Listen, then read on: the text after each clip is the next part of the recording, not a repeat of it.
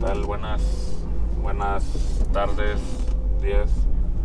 Estamos en el nuevo episodio del podcast de Información Libre. En esta ocasión tenemos una invitada muy especial, Cecilia, Cecilia Pach, Pachpal, eh, asesor financiero.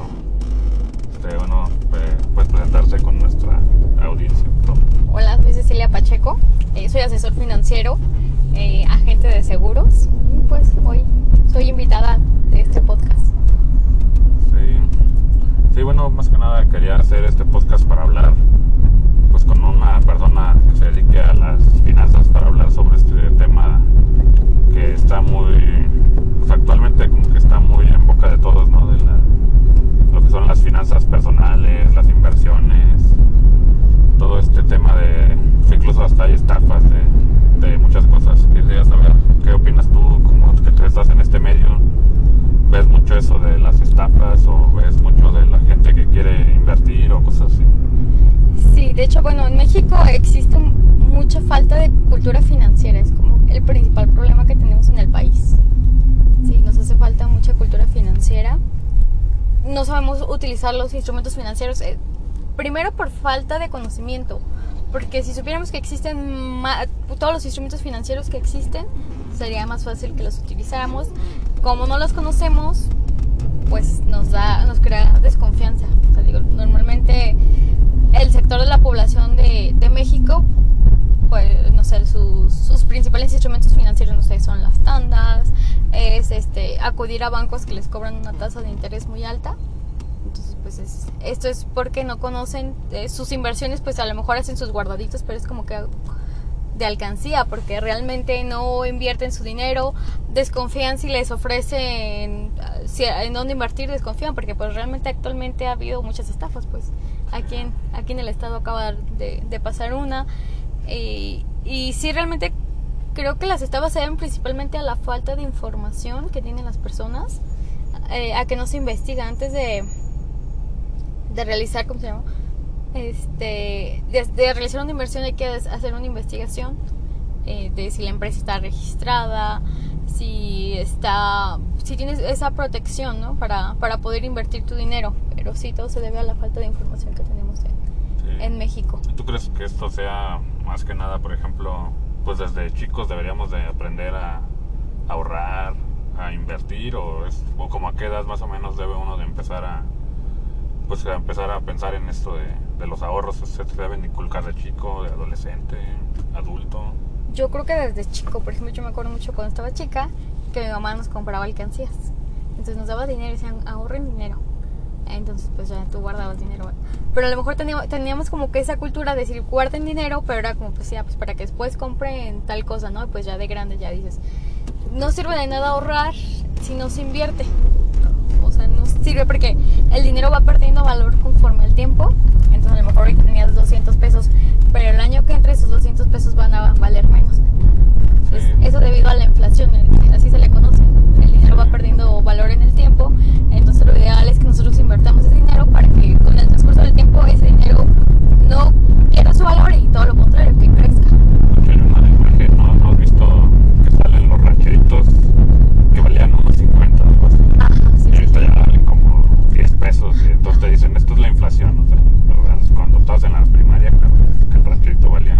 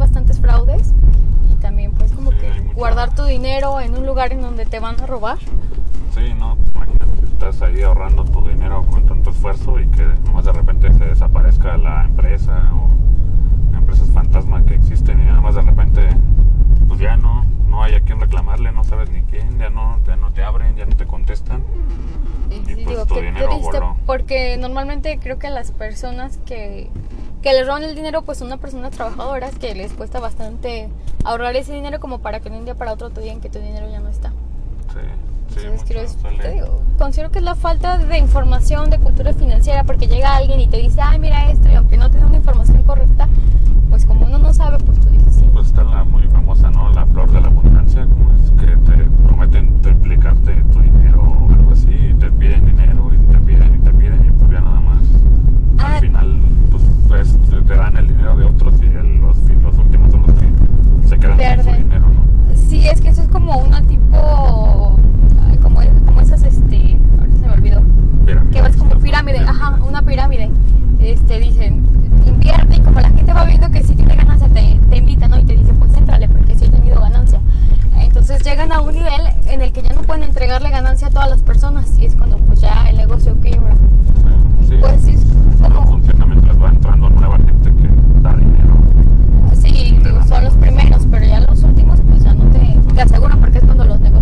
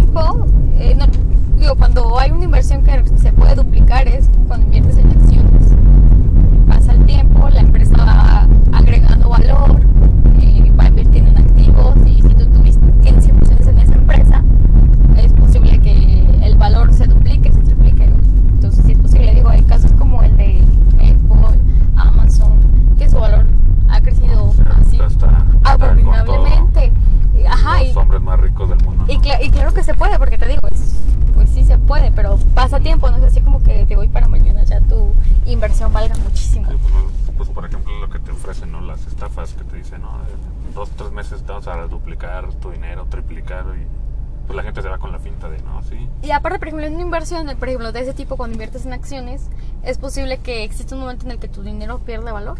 Eh, Y es normal, las inversiones de alto riesgo es normal que a lo mejor hoy tenías un peso y mañana tienes 50 centavos.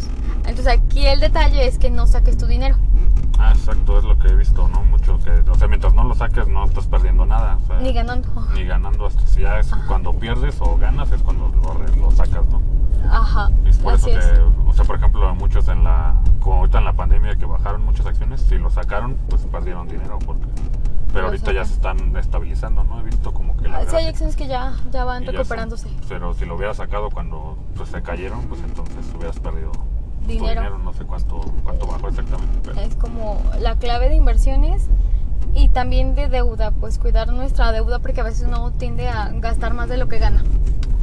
Y es como de, ah, pues me doy un gusto. Y digo, está bien darte un gusto, pero también es importante que uno piense un poco a futuro porque es triste, por ejemplo, no sé, ves una persona que se enferma y pierde lo poco que ha tenido en esa enfermedad y a veces hasta queda de ver. Y a veces su familiar sigue enfermo, pero ella- esa persona se queda con la deuda o su familiar se muere. Entonces creo que es importante que, aunque sea contar todos con un seguro pequeño de gastos médicos, un seguro de vida, pero creo que aquí en México en general no, tenemos como cultura que de- de esa cultura este de tipo. prevención, porque decimos, ay, es un gasto, ¿para qué gasto en eso?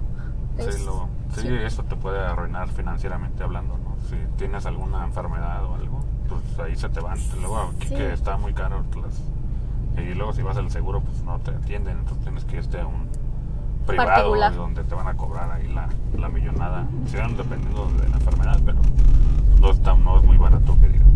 Sí, no digo, te, te frega financieramente, te frega emocionalmente, eh, es mucho desgaste tener una deuda así.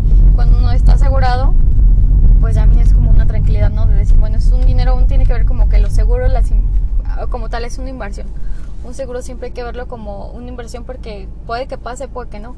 Y digo, un seguro de vida es algo que todos nos vamos a morir, no sabemos cuándo, pero todos nos vamos a morir. Pues sí. La digo, verdad, es, hay seguros que de verdad te cuestan 500 pesos al mes y yo pienso, hay personas que, ¿cuánto se gastan un fin de semana? O ponle al mes en cerveza, en antojitos, en ropa, o pagando intereses de un préstamo para sacar una televisión que son carísimos. Sí, no, eso lo podrían invertir el Coppel, el Sí.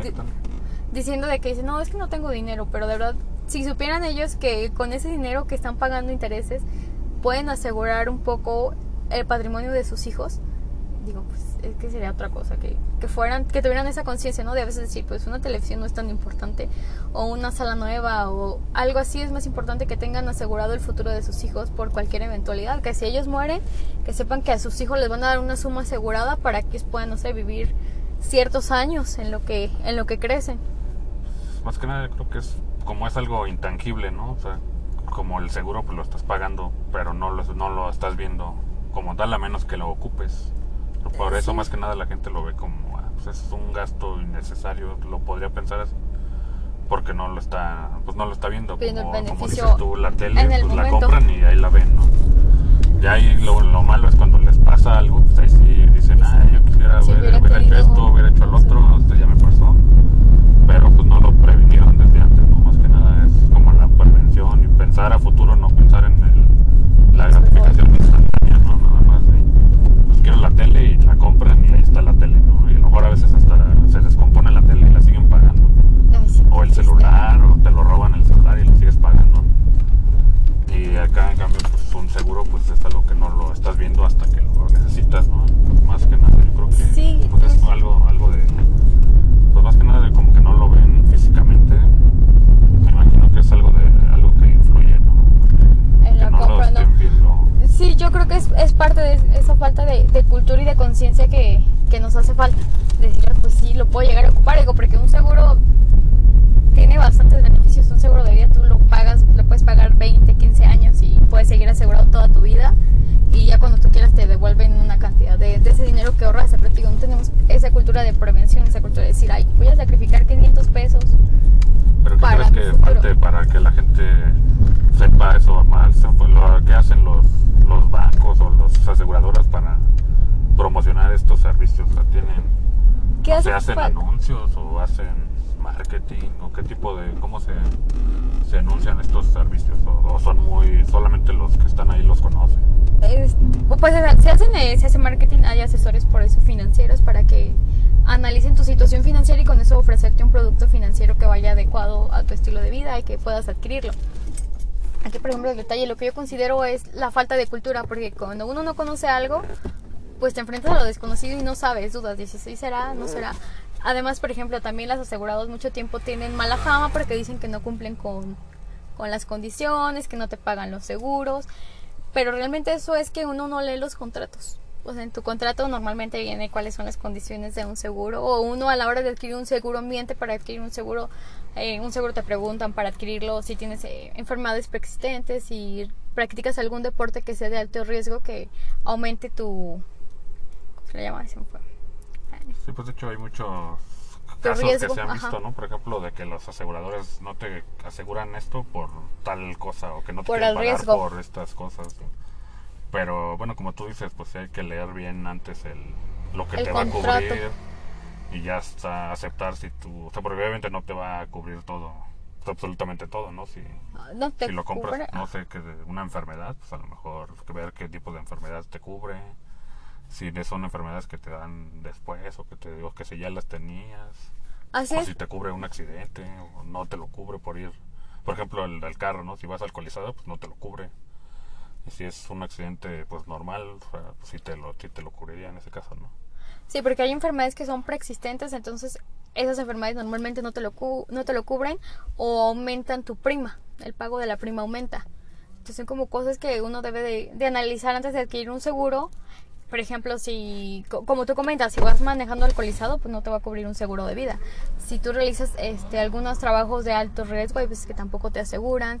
Si, por ejemplo, te dedicas a, al narcotráfico, pues no te van a asegurar. Entonces hay ciertas cosas que, que te que no te va que no vas a estar asegurado que van a aumentar el riesgo y no te va a cubrir o sea si tú mentiste al, al decir que no tienes enfermedades y realmente tienes una enfermedad un cáncer el seguro no te va a cubrir los seguros tienen una base de datos en donde se van registrando enfermedades preexistentes eh, tuyas de tus familiares entonces ya tienes que hacer el cobro de un seguro la aseguradora antes de realizar el pago va a analiza tu información, la revisa, ya ve de qué moriste, si tenías enfermedades preexistentes y si tú mentiste a la hora de adquirirlo es una causante de que no se, no te cobra el seguro. Sí. Entonces es importante como que analizar todos esos detalles antes de adquirir uno. ¿Y tú crees que eso lo deba de revisar la persona o tiene que ir con alguien especializado? O en ese caso, el asesor financiero te lo dice o tienes que llevar a un abogado o cómo. A la hora de cobrar un seguro, O sea, a la hora de firmar, o sea, te entrega el seguro y él te explica sus puntos o Ah, sí. tienes que llevar a alguien. Por ejemplo, hay muchas personas que no, pues que no están muy metidos en temas de contratos y eso, entonces, pues ellos nada más van y firman, ¿no? Pero deberían de llevar a, no sé, a un abogado o el asesor financiero te provee todo ese tipo de información. Sí, el asesor financiero te provee esta información antes de adquirir el seguro. Igual este se envía la información para que la persona asegurarse revise la información, se hace una, un cuestionario para ver si es factible o no. Entonces creo que son cosas que, que antes de adquirir un seguro hay que revisarlas. Sí, más, creo que, creo que sí están. Hay que, pues en general, ¿no? Cualquier tipo de, de contratos hay que leerlos a ah, detalle es- porque es- están, no sabes ahí qué te pueden, Las letras chiquitas. te pueden poner. Digo, Ajá, y si no hay letras chiquitas, pues digo, mínimo que conozcas qué, qué es lo que estás adquiriendo. Sí. Y en general, ¿qué puedes tú decir que sea lo que lo que la gente necesita en un inicio, no? Bueno, primero yo creo que siempre te recomiendan que pagues tus deudas, que no te no te endeudes. Y después me he escuchado que piden fondos de emergencias, que tengas tus que diversifiques un- tus inversiones más que nada. ¿Cómo, ¿Cómo crees tú que pueda salir la gente de deudas? Que sería lo principal, ¿no? ¿O, o qué ves tú que sea lo, lo primero? Yo este- creo que lo principal es que cada quien conozca su flujo de efectivo, que conozcas cuáles son tus ingresos, cuáles son tus egresos, que hagas un presupuesto, que digas, bueno, este mes estos van a ser mis ingre- ingresos, estos van a ser mis egresos, y de ahí vayas viendo, bueno, de estos egresos hay lo que se conoce como gastos hormiga, que son esos pequeños gastos que ya como que en conjunto realmente son significativos. Por ejemplo, el gasto del café, de la salida del sábado, todos esos pequeños, Netflix, no sé, todo, todos esos pequeños gastos que te dices, ay, pues es súper poquito, pero ya en conjunto realmente son representativos. Que a la hora que los juntos dices, ay, pues sí me alcanzaría para tener un seguro, sí me alcanzaría para ahorrar. Lo principal considero que es eso, que hagas análisis de tu flujo, que veas cómo estás, que digas, ah, pues mis finanzas son sanas, no son sanas, que, que tienes que hacer para, que conoces si, si digamos que sales tablas y al final de la quincena dices, ay, no me quedó ni un pesito, pero no me faltó. O si se me faltaron cinco pesos, entonces ¿qué debo de hacer para que no me falten cinco pesos? O si te sobraron cinco pesos, ¿qué debes de hacer para que esos cinco pesos que te sigan quedando, pero que le saques provecho, ¿no? Y como dicen, que el dinero trabaje por ti. Sí. Entonces, considero que eso es lo primero. Lo de las deudas también, revisar primero, tratar de pagar las deudas que, que generan intereses altos. En lo no estoy en contra de las deudas, porque pues no es que. Tienes que analizar, la deuda no es mala. Un, un profesor una vez me dijo que la deuda no es mala, solo hay que saber cómo manejarla. Tienes que ver que, que si vas a adquirir una deuda, sea normalmente una deuda que sea para invertir en algo. Si vas a adquirir una deuda que sea para gastar, no lo considero tan conveniente que sea, no sé, para invertir, a lo mejor para un negocio, invertir en educación, que sea ese tipo de invertir en tu salud porque también es importante. Cuando uno está bien de salud física, emocionalmente, puede seguir trabajando. Entonces es como que esa parte, ¿no? Que, que inviertas. Considero que si vas a, a sacar un préstamo algo que sea para inversión, si vas a gastar, pues a veces es necesario. Entonces, pues, ya Sí, después de una que sacas emergencia o algo así, ¿no? tu flujo ojo, sí, porque por ejemplo a veces dicen, no, que las tarjetas casi casi que son del demonio. No, porque a veces las tarjetas te sacan de un apuro. O sea, hay ¿Tarjetas veces de que- crédito? Tarjetas de crédito. Hay veces que uno no tiene dinero y es como de. También las muchos, tarjetas. eh, bueno, si no pagas, pues también ya te, te la ensartan ahí de Eh, todos sí. los intereses, porque pues, pues, o sea, los intereses son grandísimos. ¿no? De ese Altísimos. tipo de tarjetas. Sí, pero te digo, es, es cuestión de que tú sepas manejar la deuda, porque a lo este te- se te llegó un supergasto ahorita y, y no tienes dinero, la quincena llega en cinco días y pues pasas la tarjeta y en cinco días ya puedes pagarla, porque es poco probable que alguien te preste así como que de inmediato, pero pasas la tarjeta y ya te, te apalancas, se llama apalancamiento, te apalancas con dinero ajeno y pues no pagas intereses. Es cuestión de que, de que sepas manejar esa deuda, que la aproveches a tu favor, porque sí es carísimo pedir un préstamo al banco, es carísimo utilizar una tarjeta de crédito, pero si la sabemos utilizar a nuestro favor, es conveniente, te digo, como que Sí, pues, más que nada pagar siempre, que no pagues el mínimo, sino pagar que Todo. no genere intereses. ¿no? Todo lo que diga no genere Ser totaleros intereses. le llaman, ¿no? Creo. Sí, Que- eso es lo ideal, que la verdad. pagues todo, o sea, que no lo veas como si fuera dinero extra, No, porque no es dinero. o sea, que es dinero que vas a pagar al, al es, dinero prestado y que sale carísimo realmente. Por eso las, las tarjetas se hacen a veces así como impagables. Porque uno paga el mínimo y ya llega el otro y dice, no manches, no ha bajado mi cuenta. ¿Y por qué no ha bajado? Porque uno paga el, el, el saldo mínimo. Un día estaba en banco y llegó una señora súper enojada porque, bueno, no tan enojada, molestona, ¿no? Diciendo que quería cancelar su tarjeta porque ya estaba fastidiada. Y yo dije, señora, pues si nadie le gastó el dinero, ¿no? Usted gastó el dinero y realmente es esa parte de, de responsabilidad que uno tiene de al adquirir un préstamo, al adquirir una tarjeta, decir, leíste las condiciones de, de ese préstamo, porque cuando uno necesita el dinero, pues dices que sí, ¿no? Porque te urge. Sí. Entonces, pues el mejor, el, el que quiera prestar te va a prestar bajo las condiciones que él quiera, porque sé que te va a prestar dinero. Entonces, es importante que seamos responsables con, con nuestros gastos, con ver si vamos a pedir un préstamo, a qué interés, a qué plazo y ver si es costeable, ¿no? Porque a veces pides 5 mil pesos y ya te salió a más de 10 mil pesos, es carísimo. Sí, porque mucha gente nada más ve, por ejemplo, te vas a pagar, o sea, por ejemplo, pides 5 mil, ¿no? Y vas a pagar, no sé, 100 pesos por, Por dos semana. años cada semana. O sea, Y le haces dices, la "Ah, cuenta y. poquitito, ah, ajá. Muy poco, pero si lo sumas y ves cuánto es el precio final, es como, ay, es el doble, casi el triple a Y si dices, no manches, eso pagué. no manches, a lo mejor lo puedo pedir en otro en otra cosa o a alguien, a algún conocido o en otro lado conseguirlo en vez de pagar tanto. Sí, y realmente ahorita, por ejemplo, ya hay más instrumentos financieros, eh, hay los conocidas fintech, que son aplicaciones financieras en donde ya te pueden hacer préstamos, en donde ya puedes invertir.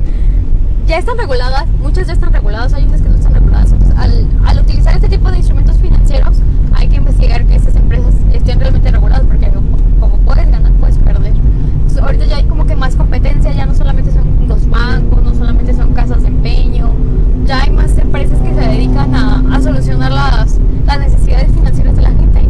Y digo, qué padre, porque entre más competencia haya, las empresas se hacen más competitivas. Y a lo mejor va a llegar un momento en el que los bancos digan, ah, pues voy a bajar mi tasa de interés porque estoy dejando de ser competitivo. Ahorita están entrando al mercado este tipo de empresas y pues mucha gente no las conoce o decimos, no, pues desconfío, ¿no? Pero los que las han utilizado hay gente que realmente se ha visto beneficiada. Sí, he visto muchas de estas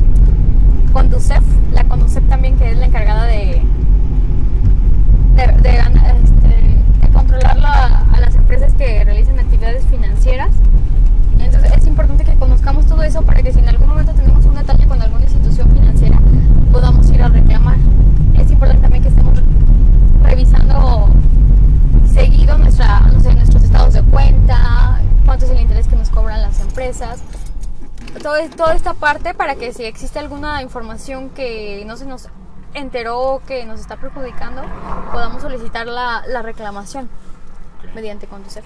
Y por ejemplo, tú, bueno, veo que te dedicas, tienes una página, ¿no? De asesoría financiera. Sí. ¿La gente se puede acercar a ti para preguntarte cosas de ese tipo o, o para qué es tu, tu página? Sí, ¿Qué- claro que sí. Pueden encontrarme en mi tu- tu página. anuncio, este anuncio. Sí, gracias. Mi página se llama Cecilia PVP, eh, se- asesoría y seguros final. Ay, otra vez. Ay, se me olvida, tío, que estoy un La, poco nerviosa. podemos poner ahí Ok. en la... En la Ajá, pero deja ahorita doy el anuncio. Hasta se me olvidó el nombre, espérame. Pero yo Cecilia lo pongo ahí en los comentarios, va a estar apareciendo por ahí en la... Espérame. Ahorita En cortas el- esto porque te digo que en los me pongo va, va a aparecer ahí tu, Ah, ok. página, de todos modos. Ahí les Pero dejaré el link si alguien lo, lo quiere, lo quiere, lo quiere Google. buscar.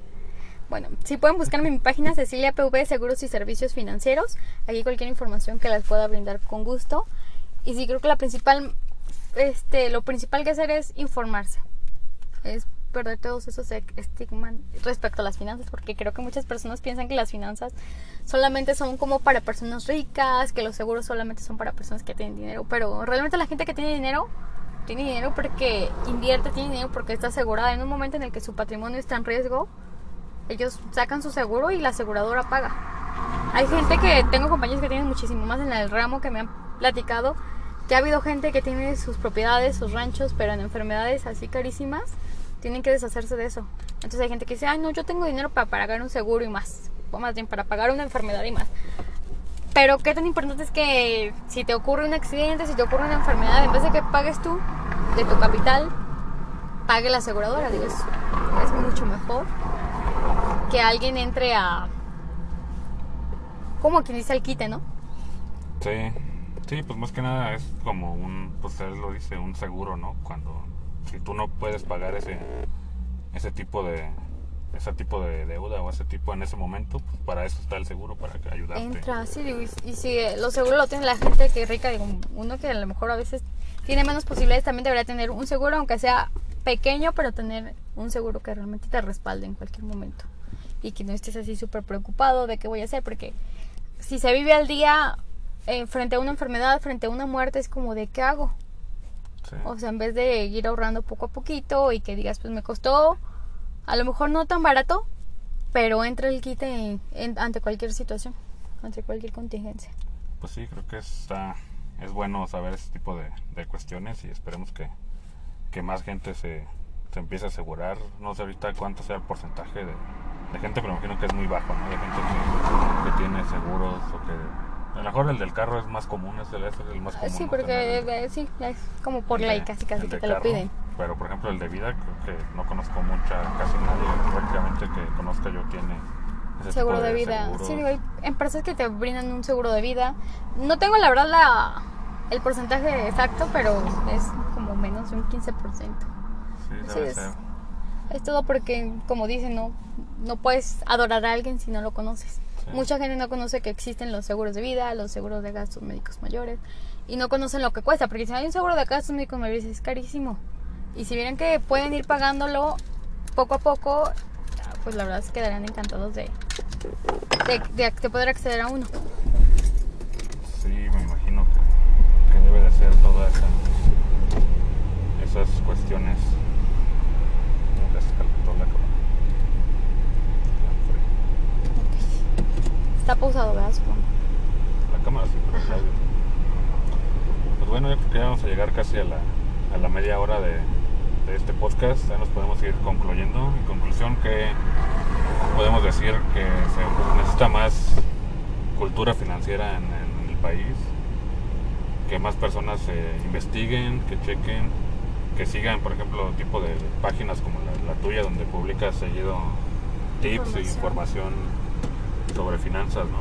Sí, claro que sigan Conducep, que son páginas oficiales, eh, que sigan Afore, que conozcan cuál es, cuál es su Afore, que conozcan las tasas de interés que ofrecen los bancos, que sigan a la Secretaría de Hacienda y Crédito Público. Digo, a Hacienda a mucha gente le tiene miedo, pero realmente cuando uno sabe utilizar todo ese tipo de instrumentos, puedes utilizarlo a tu favor. Ah, Como un día estaba leyendo en días pasados que decían, los ricos siempre pagan menos impuestos que la gente pobre, porque como dicen, la gente trabajadora, no gente pobre, sino la gente trabajadora, somos las personas que somos como que fieles, ¿no? Porque tu, tu empleador te retiene el impuesto, entonces siempre pagas y normalmente uno no sabe que eh, nosotros tenemos también, podemos deducir algunos impuestos, eh, no sé, con, con las colegiaturas, con facturas de, de dentistas, todo eso, entonces pues uno paga lo que, lo que te retiene tu, tu empleador es lo que pagas, pero si tú realmente conocieras ese tipo de instrumentos y ese tipo de leyes, puedes estar pagando menos impuestos y esa cantidad de estarla invirtiendo o estarla utilizando en otra cosa. Sí, sí, pues es muy bueno eso. Ya después en otro podcast nos enseñarás a cómo evadir impuestos. No soy experta, pero puedo investigar. Pues sí, entonces seguiremos ahí a ver si vienes de invitada en algún otro otro podcast para hablar de ya un poco meternos más en algún tema en específico, o sea, invertir, los impuestos o algo así. Ahorita fue como más en general una plática, una charla sobre las, las finanzas en general. Y pues muchas gracias por haber, haber venido. Esperemos que tenerte pronto de vuelta. Ah, muchas gracias a ti. Me dio mucho gusto compartir contigo este podcast y deseo que te vaya súper. Mucho éxito. Gracias y ahí compartiré tus datos para gente que quiera irte a seguir y seguir tu página. Sí, claro que sí. Será un gusto y de verdad, por favor, si no es conmigo, eh, pues infórmense. La cultura financiera es súper importante. Muchas gracias y seguiremos ahí en este podcast la siguiente semana. Gracias.